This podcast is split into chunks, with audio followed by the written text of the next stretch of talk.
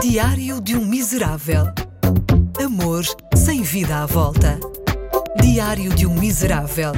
Um podcast exclusivo com Ricardo Coto. Hoje ouvi um piropo. Atenção, não recebi um piropo. Os tipos que os mandam podem ser nojentos, mas também têm um mínimo de padrões. Na verdade, ouvi alguém proferir um piropo. E não percebo. Há mesmo pessoas a achar que aquilo vai surtir efeito.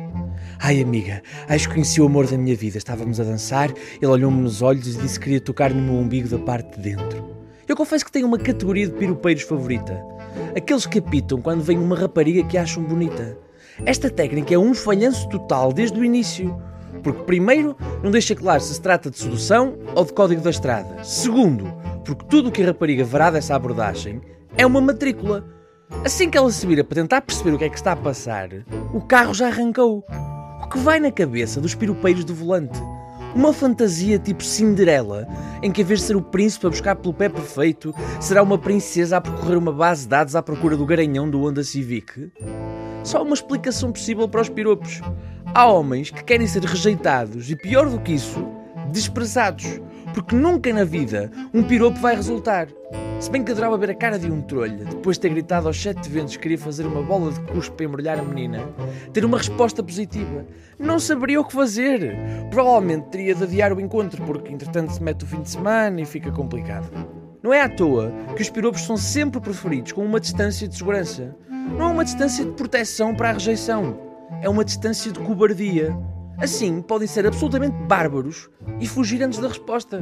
Dá a sensação que a maior parte dos piropos é feita não a pensar no objeto de desejo, mas sim nos amigos circundantes. Parece-me algo contraproducente. Digamos que soltar piropos para impressionar outros homens não é propriamente machão. Ah, e sejamos absolutamente sinceros, isto é um problema dos homens. Claro que haverá mulheres a gritar piropos. A estupidez não é uma exclusividade de género mas a proporcionalidade é inegável.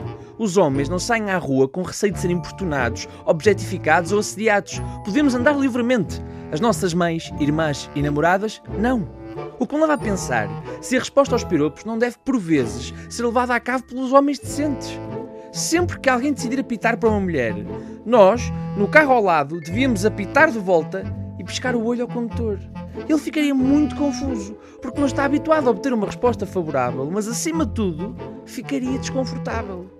Daria algum prazer ver um assediador condenar moralmente o assédio. Era como se lhe tocássemos na consciência da parte de dentro.